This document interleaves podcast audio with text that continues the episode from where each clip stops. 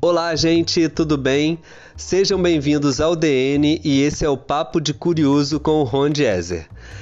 Segundo o dicionário Aurélio, professor quer dizer aquele que ensina. E quem não se lembra daquela primeira professora que nos ensinou as primeiras palavras? Elas são inesquecíveis, não é verdade? Então, para isso, eu chamei uma pessoa muito especial. Bora lá? Então hoje eu estou aqui com uma professora e não é uma professora comum, é uma professora de educação infantil. E eu estou aqui com ela, que é uma dessas professoras que as crianças lembram e levam para o resto da vida no coração. O nome dela é Isabel Versosa e eu estou muito feliz de ter você aqui no DN. Tudo bem? Tudo bem, amigo. Também estou muito feliz de poder participar desse podcast, de ter essa conversa com você. Vamos lá. Vamos lá. É, Isabel, você tem a minha idade. Não vou revelar aqui, porque a gente não precisa revelar a idade.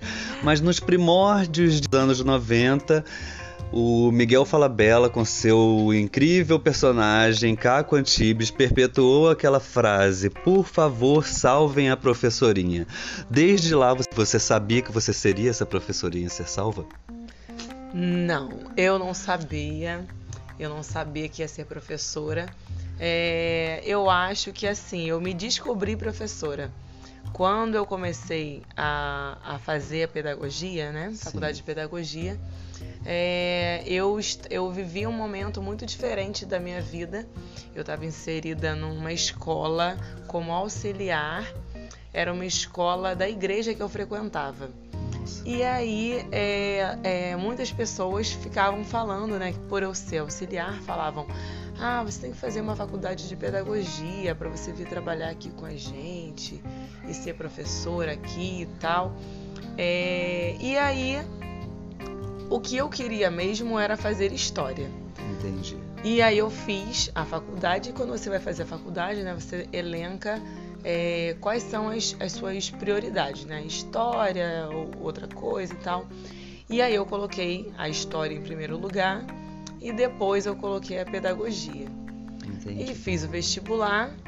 E aí, a, naquela época, eu não sei se hoje em dia ainda, é, história era uma, uma faculdade muito visada. Então a minha pontuação não foi grande o suficiente para a história. E assim eu entrei em pedagogia. Em pedagogia. É, a minha ideia de fazer pedagogia era trabalhar é, mais voltado para a área empresarial. E aí eu fui fazendo pedagogia.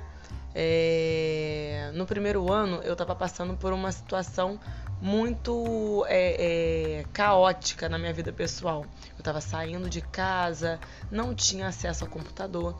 E você descobre quando você entra na faculdade, principalmente naquela época que nem todo mundo tinha acesso a um computador, que você precisa de um computador. Sim. É, que são muitos trabalhos, é, muitos textos que você tem que ter acesso, você tem que digitar os trabalhos, e eu não tinha. E aquilo me deixou assim, desnorteada, desesperada, e eu simplesmente saí da faculdade e nunca mais voltei. Caramba! Saí é, fui resolver os conflitos que eu estava passando na minha vida. E aí, um belo dia, é, alguns alguns oito meses mais tarde, é, eu, eu me dei conta de que na época eu trabalhava como é, operadora de telemarketing, trabalhava. Nossa, todos já passaram por operador de telemarketing. trabalhava de sábado a domingo e me dei sábado a, é, de segunda a sábado e me dei conta de que se eu não fizesse uma faculdade, eu não teria para onde ir. Entendi. E eu detestava aquele emprego. Era assim, imagina pessoas reclamando no seu ouvido durante seis Sim, horas. Entendo perfeitamente. Ininterruptamente é. e te acusando de coisas que você não fez. Eu nunca vi alguém falando que ama ser operador de telemarketing. Era um tal de você tirou o dinheiro da minha conta. Meu Deus. Você e esse essa cobrança, essa tarifa, eu não fui eu que não sei o que. E aquilo era muito surtante. Entendi. Eu falei, gente, eu preciso voltar para a faculdade. Se eu não voltar para a faculdade, eu nunca vou sair disso. Vou viver num, num loop infinito disso aqui. Entendi. É... E aí eu fui decidida, fui na UERJ. É, aí cheguei lá e aí até lembro do nome do senhor que me atendeu, era o senhor Alberto, um fofinho assim, Sim. de cabelinho branco. E aí eu lembro que, assim, por conta de eu não ter ido trancar a minha faculdade, né? Eu levei zero em todas as matérias. Meu Deus. O meu CR ficou lá embaixo. Foi uma desgraça. E aí eu tava quase a ponto de perder a matrícula. A matrícula. E aí eu fui lá, reavi, né, o meu, meu, a minha matrícula e tal. E aí ia começar no meu. É, eu tava em 2000 e. Minha matrícula era 2007. Aí eu fui entrar em 2000, 2008 1. Aí, ok, é, já estava num outro contexto que eu tinha acesso a um computador, que não era meu, mas eu tinha acesso Sim. a um computador. Comecei a fazer minha faculdade, é, sempre visando essa coisa de ah, empresarial. No decorrer da minha faculdade, comecei a enxergar que a UERJ é uma das melhores faculdades que tem de educação. Sim. Mas não é voltado para empresarial. Todas as matérias são voltadas para o ensino. Entendi. Entendeu? Então eu vi que essa coisa do empresarial, eu te, se eu quisesse mesmo focar nisso, eu teria que depois fazer uma pós, pós né? empresarial, né? etc e tal. E aí os anos foram se passando. É, inclusive, no primeiro semestre, é, é, eu, eu, eu, é engraçado que as coisas correm, né? Você, parece que eu tô contando uma história de que, ai, coitada, ela foi parar na, numa faculdade que ela não queria. Mas é muito louco você observar, depois de anos a vida, como ela corre, que as coisas acontecem Porque de uma maneira que, que, tem que acontecer Sim. e coisas maravilhosas acontecem. Sim. No meu primeiro semestre, eu conheci o meu melhor amigo é, em 2008, a gente está em 2021. É uma pessoa que é presente na minha vida até hoje, que é o Carlos. Eu fiz um episódio com ele do podcast, vai sair um episódio com ele. E assim, é, grandes amigos que estão na minha vida até hoje, a Karine, é, a Cris, pessoas que trabalham comigo. Tem uma amiga minha que mora no mesmo condomínio que eu, que eu conheci né, nessa faculdade. Ou seja, me trouxe muitas coisas boas. Sim. Te levou pessoas para pessoas para né? minha vida. Bacana. E aí no final da faculdade é, começou a, a, começaram a surgir alguns concursos de educação no Isso. Rio vamos chegar ao, ao você se formou. Isso. A partir do momento que você se forma, você tá ali com seu diploma na mão. O Sim. que que acontece a partir daí? A partir do momento que eu estava com o diploma, é... aconteceu tudo muito rápido. Eu não tinha como ir para uma empresa. Eu estava trabalhando numa empresa como administrativo e, e, e coisas gerais. Sim. E aí fiz o concurso, acabei passando. É, concurso do Estado do Rio de Janeiro. Estado do Rio de Janeiro. É, e aí, assim, eu fiz o concurso, mas para ver qual ia ser, porque no meu coração eu ainda não tinha aceitado que eu ia trabalhar Você, como professora, entendi. entendeu? É, então as minhas amigas falaram: faz, menina, faz para ver o que, que, que, vai acontecer. Faz para ver se você gosta, se você se dá bem, para você testar seus Sim. conhecimentos. e aí fiz. Eu nem estava acompanhando o Diário Oficial. Uma das minhas amigas do, da faculdade falou: Olha, você passou, hein? Vai lá assumir. Caramba! e assim foi com alguns outros concursos que eu passei. O concurso da Prefeitura do Rio foi uma amiga minha da faculdade que me avisou.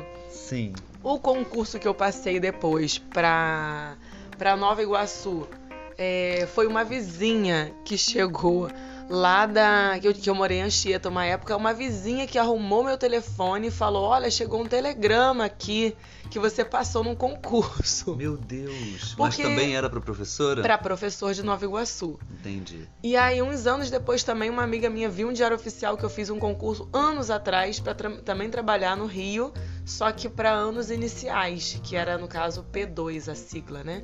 Para ser P2, que é de primeiro a quarto ano.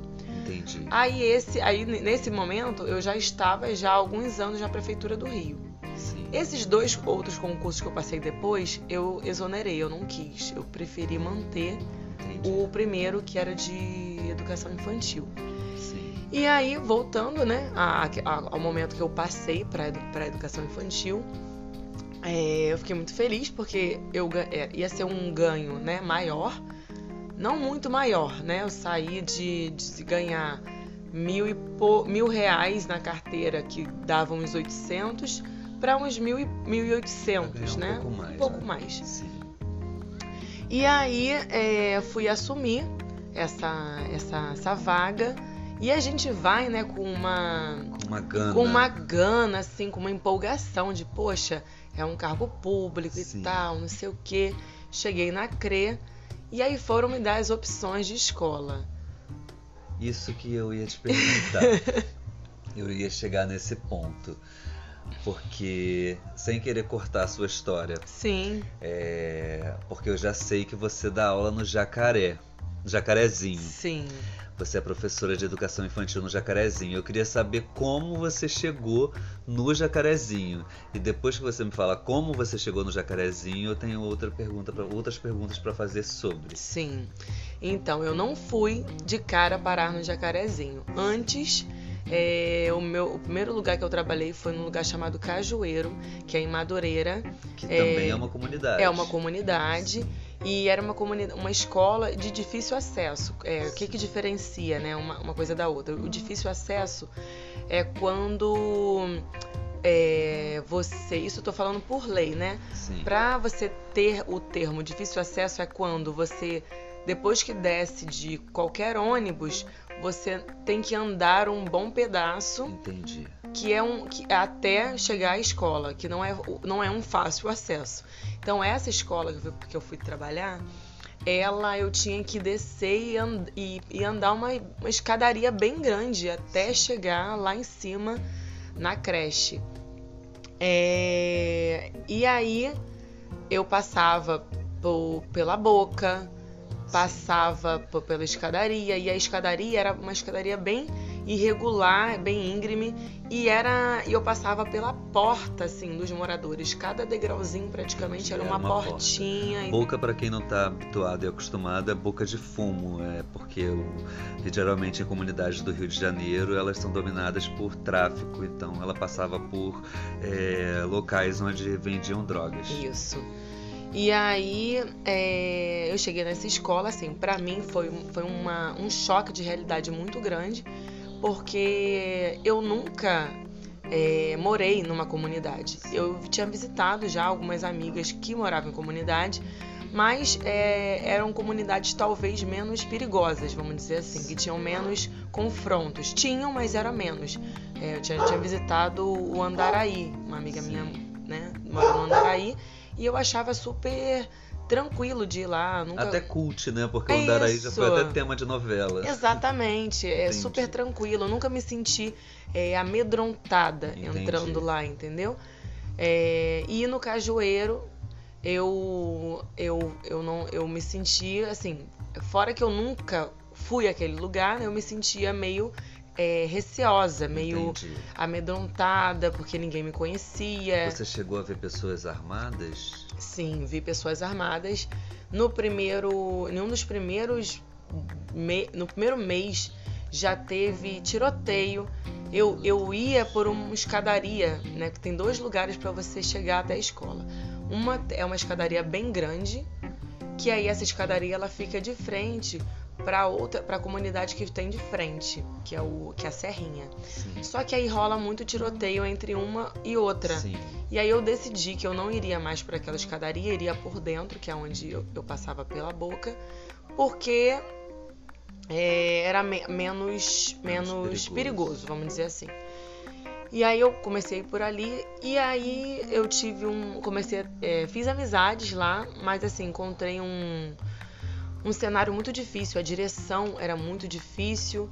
É, eu acho melhor não citar o nome da escola, né? Sim. É, mas assim, era uma, era uma pessoa já de, de idade, então acaba que é como se a direção se visse dona da escola, Entendi. entendeu? Então uma coisa natural, que é você chegar e pedir uma cartolina para trabalhar, a pessoa perguntava: "Para que você quer essa cartolina?" Ah, o, o- todo, todo o material, fantoches, livros, tudo era enfo- enfurnado dentro de uma sala fechada. e eu tinha que pedir a chave e autorização para poder ter acesso a, a esses materiais. Sim. Agora você imagina, você numa turma cheia de criança, você quer agilidade, você Sim. tipo, você quer a, sair da sala e já pegar uma cartolina, já pegar uma história e entrar e fazer. E eu não tinha nada disso. Você Eu- quer ensinar. Você né? quer ensinar, você quer exercer o seu trabalho. Sim. E assim, como pra mim ser professora era uma novidade, foi meu primeiro ano, ter essa barreira foi muito difícil pra mim. Sim. É, dia após dia, eu, é, é, ela não deixava a gente ter acesso aos pais, então parecia que era uma espécie de cárcere, era muito estranho. Era como se a gente, pra gente, ela pintava os pais como, olha, eles vão ficar contra você. Se Entendi. acontecia algum acidente natural, tipo assim, uma criança correndo, batia a cabeça em algum lugar. Pra mim, depois, em outra escola, começou a ser natural eu chegar pro pai e falar, olha, aconteceu tal coisa, tava correndo e tal, Sim. te botou gelo, mas assim, são coisas que acontecem. Acontece. E lá eu tinha a noção de eu tinha a percepção de que, meu Deus, e agora? Sim. Esse pai vai, vai me odiar, porque eu não tenho acesso a ele. Sabe lá Deus como isso vai ser dito. E eu já eu ouvi histórias ali de coisas muito, muito sérias, de, de crianças que so- sofreram alguma, alguma, né, algum acidente, vamos Sim. dizer assim, e, e da diretora ter que ir na boca para falar quem foi que fez. Caramba. E isso é extremamente antiético. Entendi. Entendeu? Assim, eu, eu me via desamparada. Entendi. Chegou ao ponto de no final do. no- caminhando pro final do ano, eu pensei em pedir exoneração. Eu, pergun- eu ia te perguntar isso agora, se você pensou em desistir. Pensei. Pensei em desistir porque ah, foi, foi um, um primeiro ano assim muito duro. É, eu me sentia é, ameaçada o tempo inteiro, com medo o tempo inteiro. Entendi. É, e aí acabou que assim tinha tem um- uma coisa na- em todas as escolas chamada SEC, que é um lugar que você que é um, um- um conselho, né, entre pai que tem pai, é um professor e alguém e alguma outra pessoa que lida com as contas. E esse conselho é, ele é responsável por averiguar é, questões comuns é, dos professores, do- da prestação de contas e tudo. E essa direção era uma direção tão arbitrária que ela deixou bem claro que não queria que nenhuma de nós professoras que tinham, tínhamos entrado naquele ano, que, que ela já tinha as pessoas do interesse dela nesse SEC. Sendo que é uma coisa reconhecida por lei que tem que ter uma votação. Sim. E aí uma amiga minha é, é, que, que estava junto comigo na época, ela era uma das que mais batia de frente e falava: Eu quero fantoche. Abre lá que eu quero trabalhar com fantoche. Abre lá que eu quero a minha cartolina. Abre lá que eu quero tinta. E ela se via incomodada, né? A diretora se via incomodada por, aqui- por pessoas chatas reivindicando fantoche, reivindicando o material. Nossa, como se fosse algo Como dela. se fosse algo dela, entendeu? Meu Deus. E eu tava sempre junto com essa professora. Então assim, a gente era assim, uma pedra no sapato dela. Entendi. É, até que um dia, no final do ano, teve um tiroteio que eu estava lá embaixo, aguardando essa outra professora que a gente sempre subia junto. Tava aguardando ela descer do ônibus. E aí é, chegou, começou um tiroteio. E aí a, a polícia desembicou dentro da favela e mandou tiro lá pra dentro, desembicou o carro e saiu. E nisso os, os traficantes começaram a sair com arma, com radinho, com Meu tudo. Deus. E eu fiquei apavorada. Eu entrei na primeira padaria que eu vi na minha frente, fiquei lá dentro, comecei a chorar, desesperada. E essa minha amiga chegou logo depois. Aí pegou meu telefone, ligou falou: Olha, Isabel tá, tá muito abalada aqui e tal, é, não tá com condição de subir.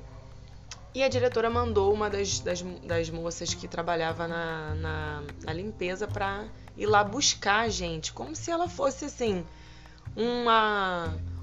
um- feita de aço, vamos dizer assim, entendeu?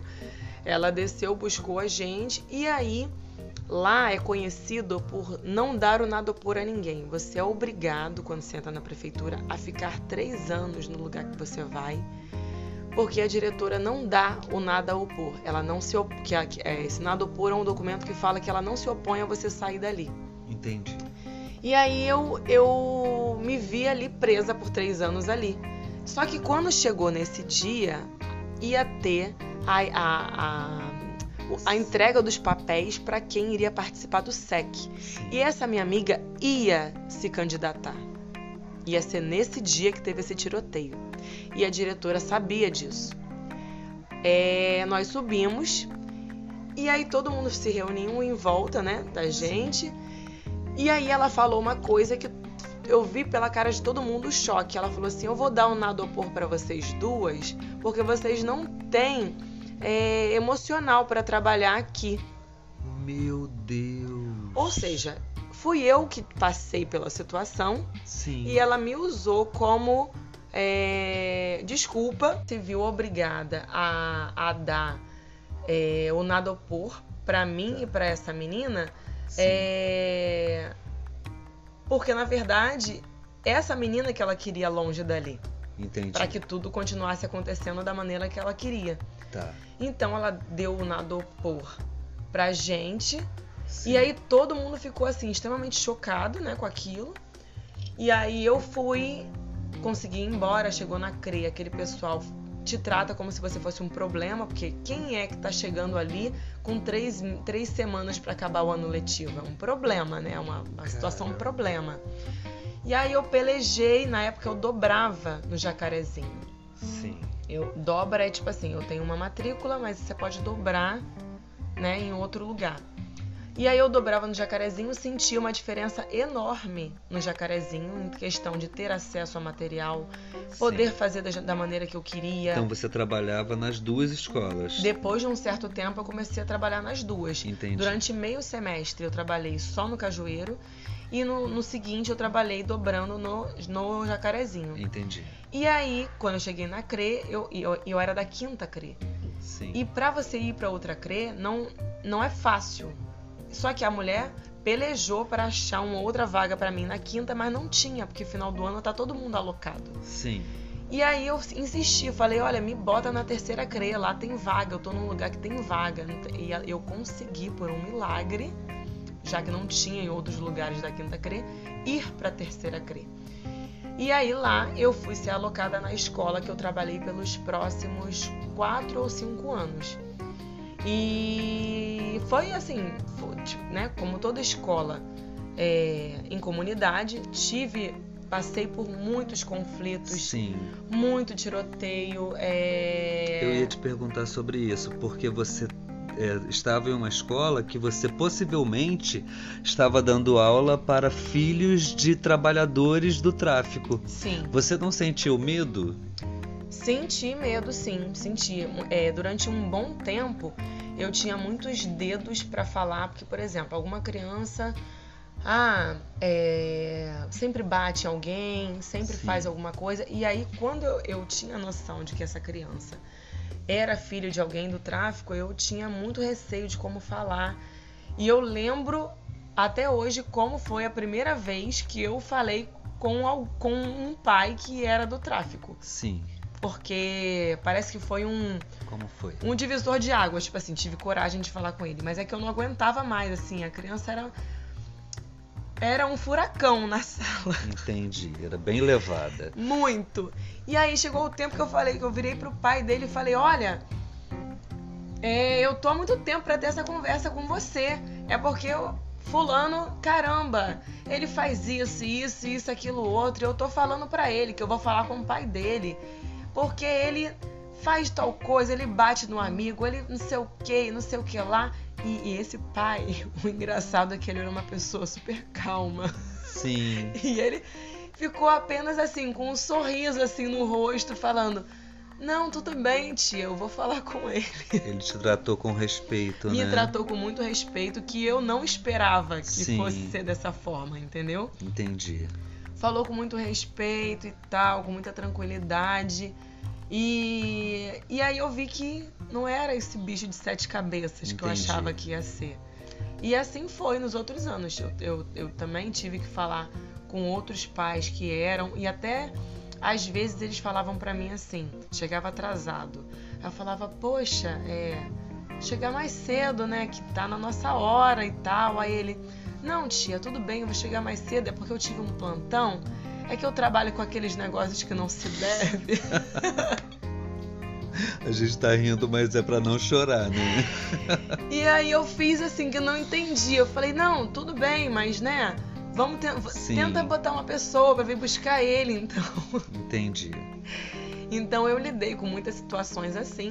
Sim. E aí, por exemplo, né? É uma questão quando, quando começa um, um, um tiroteio, quando, a, quando você sabe que a comunidade está em, em uma época de confronto. Sim. Porque as crianças trazem à tona discussões do tipo: ah, a polícia, a polícia ela vai, ela é má.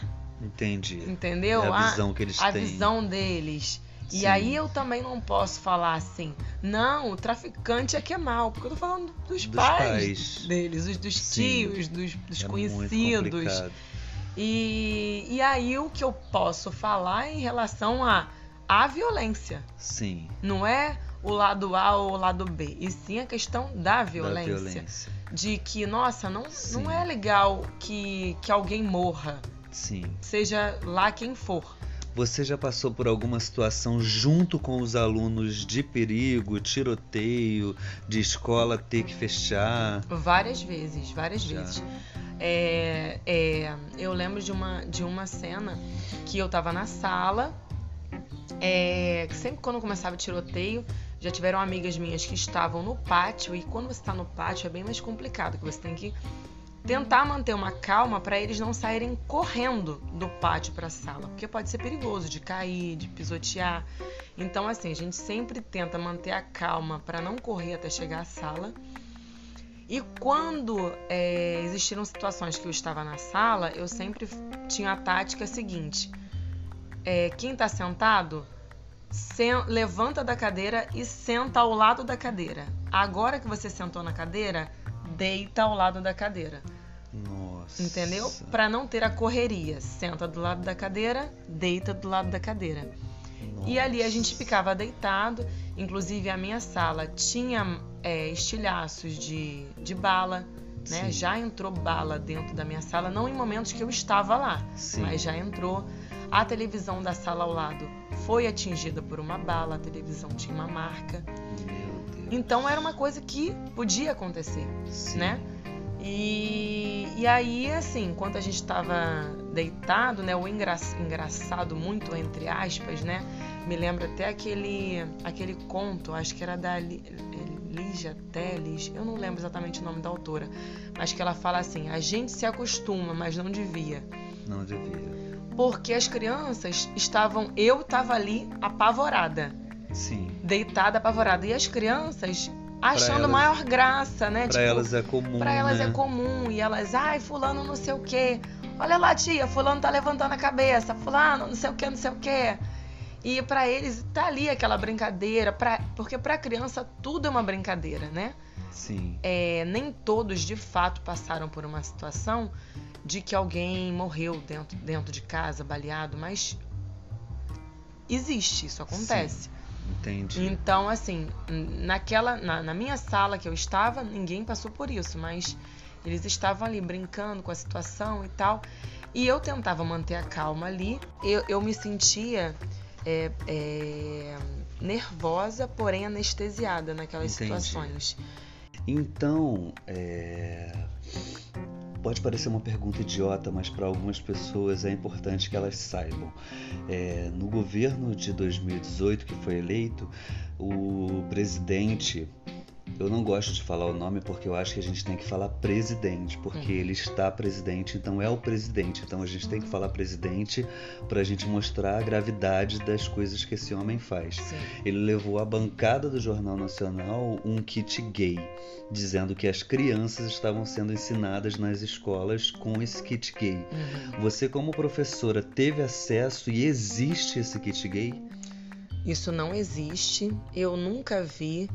Eu não conheço nenhum professor que tenha visto ou que conheça alguém que tenha visto. Isso é um delírio, um delírio, uma fantasia. Isso, isso é, é uma loucura alguém falar que existe um kit gay. Isso não existe. Entendi. E eu acho uma loucura maior ainda o Jornal Nacional não se retratar até hoje de levar um presidente na bancada desse Pra principal jornal do país para falar uma mentira e eles não se retratarem sobre isso. Sim. Então eu achei importante perguntar isso para você porque o guarda municipal que leva a gente até hoje ele fala sobre o kit gay. E eu já falei para ele que, Que eu tenho existe. amigos professores que, que isso não exi- existe. Então por isso que eu quis fazer essa pergunta para você, para que você, como lugar de fala, é, falasse para essas pessoas que isso não existe. Não existe, gente, não existe.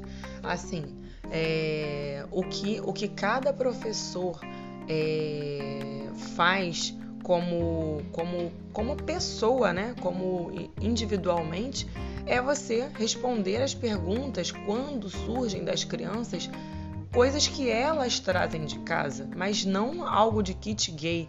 Por exemplo, ah, uma criança é, vem falar alguma coisa, por exemplo, deixa eu pensar.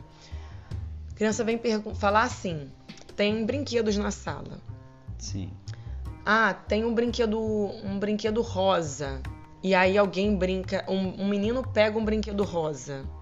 E aí uma criança fala assim: Ai, nossa tia, olha lá, fulano pegou o brinquedo rosa. Rosa, brinquedo de menina. Sim. E isso não existe. Aí eu falo, não, não, não é só menina que pode pegar o brinquedo rosa. Rosa é só uma cor. Sim. Você já usou blusa rosa. Às vezes fulano vem com uma blusa rosa. Meninas E usam meninas blusa usam azul. blusa azul. Sim. Isso, é- a- o rosa e o azul são só cores. Sim. Ninguém tem o direito de usar, só usar aquela cor Sim. e ninguém mais usar. Isso é só um brinquedo. Ah, está brincando de panelinha. Sim, porque homens e mulheres podem cozinhar. Sim. Entendeu? Então, assim, é, o que se fala a respeito de, de gênero, ligado a gênero, é essa desmistificação de que existem é, cores para homens e mulheres e funções para homens e mulheres. E que todo mundo pode fazer tudo. Maravilhoso. Eu sinto que os professores, eles, assim, pelo menos a maioria dos professores que eu tive na vida, eles tinham sensibilidade para entender o que nós é, poderíamos ser quando, quando, quando crescer, quando, quando, quando nos tornássemos adultos. Sim. Então, assim, eu digo isso porque eu tive uma professora no primeiro ano que eu precisava de dois e meio para passar em física, em química e ela me deu esses pontos porque ela falou que não queria atrapalhar minha vida porque ela sabia que eu ia vender quadros na minha vida. Aham. Ela falou: você não tem nada a ver com química, você vai vender quadro. Sua vida vai ser vender quadro. Então eu vi que ela tinha uma sensibilidade ali. Sim. Você tem essa sensibilidade de ver nas crianças, não em todas, mas em algumas delas, o que elas podem ser ou não? O potencial de ver, O potencial. sim, sim, com certeza. Eu tenho atualmente, é, depois da pandemia, né, a gente começou a trabalhar com um quadro bem reduzido, né, de, de crianças. Então, às vezes, é, é, a observação de cada aluno individualmente era mais fácil. Então, algumas vezes eu via um aluno meu sempre é, construindo coisas assim. Ele, ele, era muito imagina, ele é muito imaginativo, do tipo, ah, ele pegava um Lego e aí ele colocava uns Legos azuis, construía um- uma pilha de Legos verdes e em cima ele colocava outros Legos verdes e descia e fazia outra fileira de azul. Aí eu falava, gente, a maioria das crianças faz o quê? Só coloca um bloco em cima do Sem outro sem pensar. e sem né? pensar. E aí eu falava assim, o que, que você tá fazendo? Aí ele, ah, isso aqui é uma árvore no meio da água. Nossa. É, E, e coisas assim, ele sempre faz coisas diferentes. Ele tem uma imaginação muito grande. Então, assim, eu tô sempre. é, por mais que ele não traga exatamente ah, uma profissão, eu sempre tô tentando fazer com que ele explore as coisas que ele tem de bom, que no caso é a imagina- ima- imaginação dele, Imaginação entendeu? construtiva, né? Ele pode, Sim. pode vir a ser um engenheiro, Um engenheiro. um construtor civil, E, e coisas do tipo, por coisas exemplo, tipo. eu esses dias eu dei uma atividade que eu colei fiz um barco de papel Sim. e falei para eles, colei no meio da folha, falei assim, faz aí um cenário em volta. Constrói um cenário em volta. E aí ele fez lá o mar, ele desenhou ele em cima desse barco e ele desenhou outra outra pessoa. E aí, é, com esse quadro reduzido de crianças na sala, fica muito mais fácil perguntar a história do que você construiu aí. Sim. Aí ele falou assim: Ah, esse aqui sou eu e essa aqui é a minha avó. E aí eu, a avó dele ele desenhou como se fosse com a boca aberta, assim, Nossa. com um ó. Aí eu falei assim: o que, que a sua avó tá fazendo? Aí ele, a minha avó tá assim, ó. Meu Deus, Richard, você fez esse barco para mim. Ai, que lindo. Então, assim, é muito bacana você ver que ele é uma criança que tem muita imaginação, muita imaginação. que ele cria histórias e, e, eu sempre tô tentando fazer isso. Tipo, ah, e aí, que, o que, que história está por trás desse desenho que você fez? Olha. O que, que você quis dizer com isso? O que, que você montou aí? Quem está fazendo o quê? Sim. E, e, e por aí vai, entendeu? Sim. As histórias que eles contam de alguma coisa que aconteceu em casa. Então, nem sempre eles vêm com um recorte de uma situação Sim. e eles não sabem exatamente o que aconteceu. E aí eu falo, mas e aí? Será que foi tal coisa? O que será que tua mãe quis dizer com isso? Entendi. E seu pai, como será que teu pai estava se sentindo Você quando tua mãe estimula elas estimulo elas a, a pensar, pensar a sobre aquilo? Porque se a criança chega na escola com uma situação, é porque ela quer entender sobre aquilo. Entendi. Ela quer entender, ela quer uma opinião, ela quer desenvolver aquela situação. É a mesma coisa, uma outra aluna minha que é, do nada ela começou a fazer é, espacate e fazia ponte. E eu falei, nossa, caramba, você, como que você aprendeu a fazer isso? Aí ela falou assim, ah, tia, eu fazia balé. Aí eu falei, ah, mas e aí, você fazia, não faz mais? Aí ela falou, ah, é porque o meu pai e a minha mãe se separaram e aí agora eu não posso fazer, porque só dava para fazer quando eles estavam juntos. E aí, ou seja, o, o professor acaba sendo o, também o mediador dessa situação de fala com a sua mãe que você quer fazer. Sim. Que, que é para ela levar você. E aí toda semana eu falava, mas e aí, como é que, como é que tá isso? Aí ela, aí tá, toda vez perguntando, aí um dia ela falou assim, tia, o meu pai e minha mãe voltaram. Aí eu falei, Yasmin, você vai voltar a fazer o balé então? Aí ela vou.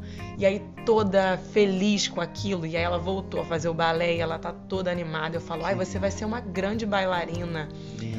E eles assim ficam empolgados com sim. isso, sabe? E eles vão lembrar de você pro resto pro... da vida. Eu, eu imagino que sim. Isso é lindo, porque eu lembro da minha primeira professora até hoje. E tenho certeza que você também lembra. Sim, da eu sua. lembro de todas as crianças. Deixa eu te perguntar uma coisa. Você se apega às crianças assim a ponto de eu não digo nem um, um, um apego materno, mas um apego assim é, emocional mesmo, de, de querer é, ver o que elas vão ser ou chega no fim do ano você tenta se desapegar? Não, não, eu, eu rola esse apego sim, rola um apego. É, principalmente porque eu sei que muitas crianças têm uma história de vida muito dura. Sim. Então, assim, é, é, por exemplo, eu tenho uma aluna que ela já me relatou uma situação de violência doméstica e ela é, me fez um apelo para que eu fosse buscar ela quando acontecesse essa situação. E aí eu fico extremamente angustiada assim nos dias que eu vejo que ela tá mais abatida.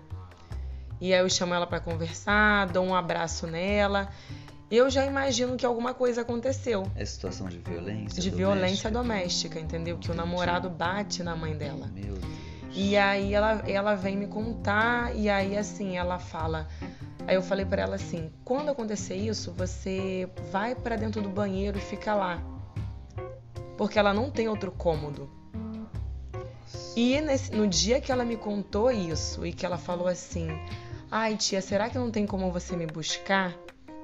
eu eu, ti, eu tive que na, na frente dela me segurar para não chorar. Sim.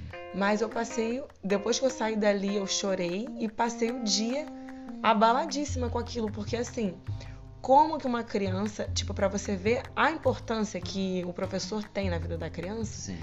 de dela ver em mim um refúgio, de falar assim, por favor, por Me favor, me ajuda. ajuda, Sim. sabe? E assim, e aí acaba que eu não posso ir lá ajudar. Então o que eu posso fazer é sempre eu tento trabalhar com muito afeto, assim, de, é, de abraçar, de falar, olha, eu te amo, você é muito importante para mim, você é linda, é, de ver que é, eu, eu tô nessa fase que eu tô ensinando eles a escrever o nome Sim. E de ver qual, cada evolução e falar. e no início, depois da pandemia, eu passei por uma situação que todas as crianças falavam que não sabiam. Sim. Antes eles não faziam isso, mas eles passaram tanto tempo em casa Que eles falavam. que eles falavam: não eu não sei, eu não sei. Eles nem tentavam, eu não sei. Sim. E isso eu imagino que vem principalmente dessas situações que eles passam em casa. Porque é a mãe apanhando, é o pai que tá bêbado.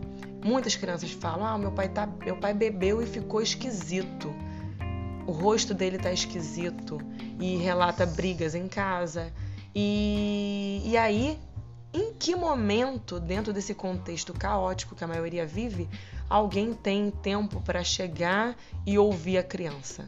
Sim. Ouvir o que, que ele está sentindo, é, parar para falar: não, faz isso aqui, você sabe fazer sim. Não, a criança já chega falando: eu não sei fazer isso. Sim. Ela nem tentou e ela fala: eu não sei fazer isso. E aí, a cada rabisco que ele, que ele faz, eu falo: Nossa, tá vendo? Você, Você sabe, sabe. fazer sim, você é inteligente. Sim. Viu, que- viu? Antes você não conseguia, agora você consegue. Sim. Entendeu? Então, assim, é, as pessoas não imaginam, mas a educação infantil ela é extremamente importante, Sim. principalmente no contexto que essas crianças vivem de é, pobreza, de Sim. violência, de, de coisas que eu nem consigo te dizer agora, assim. Sim. De, de não ter um cômodo, pra não ter um quarto. De não ter acesso, porque a pandemia ela criou um buraco muito grande na educação. Sim. E as pessoas elas têm mania de falar, ah, mas tinha aula online. Mas não é toda criança Não, que tem acesso. na e a verdade- gente acha que todo mundo tem, mas não tem. Na verdade, é, a frase é, ela é ao contrário. Não é toda criança. Na verdade, se uma criança tiver, é É muito. muito. A maioria das crianças não, Não tem. É, é de ter um celular em casa. E aquele celular nem, nem sempre tem é, dinheiro para colocar crédito para ter internet. Se tiver dinheiro, a prioridade não vai ser ter a aula online Vai ser comer. vai ser comer, vai ser, sabe, outras coisas, outras coisas. Sim. A, a- a aula online é fica lá, lá. Eu, eu te relatei tantas, tantos problemas familiares que a questão do aprendizado ele nem é Nem é debatido, na debatido, família. entendeu? Nem é debatido. É, um pouco esse assunto eu fiquei bem emocionado. É, o- uma pessoa do Ministério da Educação falou há alguns meses atrás que crianças especiais deveriam ser excluídas das escolas, entre aspas, normais. E que elas deveriam ter escolas só para elas. Você tem ou já teve alunos especiais no meio da sua turma? Sim, sim, é uma fala absurda, uma fala totalmente é, preconceituosa, mesquinha e desumana, porque é, já tive alunos, é, já tive uma aluna é, deficiente auditiva e, e agora nesse ano tem um deficiente visual. Na verdade, Sim. ele tem baixa visão, Sim. ele enxerga algumas coisas, mas tem baixa visão. E assim, é, é muito importante para elas conviver com outras crianças que não tenham deficiência. Socializar. Socializar. Até para que as outras crianças aprendam, Aprendam que essas pessoas são empatia. normais. Exatamente. A entender que, por exemplo, tipo, a- essa minha aluna que era deficiente é, Auditiva. Eu falava, olha, não adianta gritar com Não ela. precisa. Não precisa. Sim. Você tem que chegar para ela, encostar nela e indicar o que que, o que, que é, Sim. entendeu? Não é, é, não é, Eliandra, Eli-" não é os berros, não, não vai adiantar Sim. nada. esse menino, o, o que tem é, baixa visão, é, ele, né, ele tem o óculos dele, a mãe dele, é, apesar de ser muito humilde, Sim. ela relata situações do tipo assim: é, olha, eu tenho um guarda-chuva em casa. Então, quando está chovendo, eu priorizo que o mais velho use o guarda-chuva. Sim. E aí eu fico com ele em com o mais novo em casa, que é o que tem, defici que tem deficiência visual. visual. É, então, assim, são pessoas muito humildes. E aí, é, quando ele chega na escola, é, ele, ele, assim, precisa ter o contato de coisas que ele não tem em casa. Como, por exemplo, vai brincar de massinha, vai Sim. brincar de Lego. Porque se uma, se uma pessoa, às vezes, não tem... Eu não tô lá dentro para ver. Mas se às vezes a pessoa não, não, não tem possibilidade de ter dois guarda-chuvas, de repente ela também não tem, não tem acesso a, a, a outros brinquedos, Sim. a ouvir uma história, a, a, uma tinta, entendeu? Entendi. Então, assim, é, é muito importante para ele estar tá ali na escola e eu, eu também não não é, não escondo, né? E não se deve esconder das crianças, se deve conversar que aquela criança que está ali, é ela está numa condição diferente da sua, ela é Entendi. especial. Olha, ajuda o seu amigo. Quando o seu amigo estiver em tal situação, ajuda ele. Olha, ele não, não viu que essa daqui, essa cor é tal. Você quer qual cor? Sem Ajuda, exclusão, né? Sem excluir, entendeu? E, e aí eu passei mais tempo, esse aluno, eu passei menos tempo com ele desse ano. O, a, a que tinha deficiência auditiva, eu passei alguns anos com ela. Sim. E aí eu tenho mais propriedade para falar do, do, que eu vivi com ela do que com, com ele. Sim. Então, com ela, eu lembro assim, eu me causa assim uma emoção muito grande lembrar dela, porque eu vi as crianças extremamente, já no final, assim, depois de muitas explicações, delas muito é, engajadas em ajudar A criança. E assim, eles, eles é, pegavam, ela, ela, ela, ela, queria alguma coisa, apontava alguma coisa, eles já tinham a, a proatividade de ir lá e pegar e dar para ela e, e, de falar para mim, olha tia, a fulana que é isso e aquilo outro. E, e isso é lindo de ver que o ser humano, desde novo, ele precisa sim estar tá em contato com outro que não seja da mesma condição que ele, para ele entender e ajudar. Sim. E ele, ele estar disposto a ajudar. Sim. E é um crescimento de ambas as partes. De ambas né? as partes. Sim. E eu tive um outro aluno para o final desse ano que tinha essa, essa criança que tinha é, deficiência auditiva, que ele tinha é, é, um problema na, na, coordenação motora dele. Sim. Então ele não conseguia andar direito e nem tinha é, problema nas coordena na coordenação das mãos. Então a gente, para ir para o refeitório, a gente tinha que segurar a mão dele, de para ir de um lugar para outro, a gente tinha que segurar.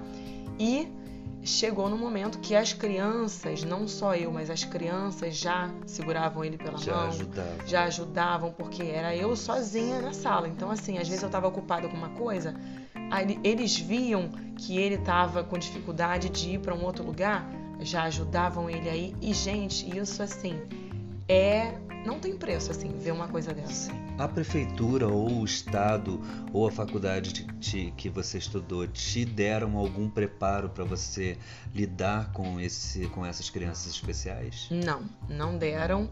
É, a única matéria que eu tive na faculdade sobre que, que era alguma coisa de inclusão era Libras. Sendo que, assim, foi muito pouco tempo. Entendi. É, eu não aprendi basicamente nada e a maioria das pessoas não aprendeu.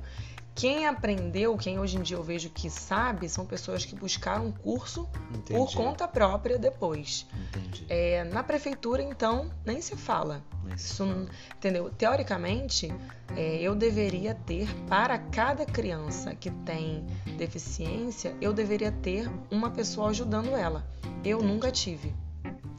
Nesse ano que eu tive a criança que tinha deficiência auditiva e a criança que tinha problema de coordenação motora, eram as duas ao mesmo tempo e eu não tinha nenhuma pessoa para me ajudar. Sim, e é tão absurdo isso que essa pessoa do Ministério da Educação falou sobre crianças, abrir escolas para crianças especiais, para que elas ficassem como se fossem assim. Eu vi como um, um manicômio. Uma sabe? segregação total. Uma segregação que joga ali aquelas crianças e sabe-se lá como Sim, essas crianças vão ser vão ser tratadas. Quando na verdade você não tem nenhum ajudante. Que seria muito mais simples, colocar uma Simples, pessoa é. para te ajudar ali. Então, como ele não coloca um ajudante, não dá uma solução para esse problema e ainda fala em abrir escola para pessoas especiais, é assim, é, é, é, um- é, um- Desumano. é desumano, é uma sensação muito triste, porque é, eu, eu sinto muito pelos deficientes, porque hoje em dia eu sou uma pessoa deficiente. Então, quando eu escuto esse tipo de coisa, me dói muito no coração, sabe? Amades, eu precisei dividir esse podcast em duas partes. Então pula lá para a segunda parte que o papo vai continuar gostoso. Por favor, salvem a professorinha!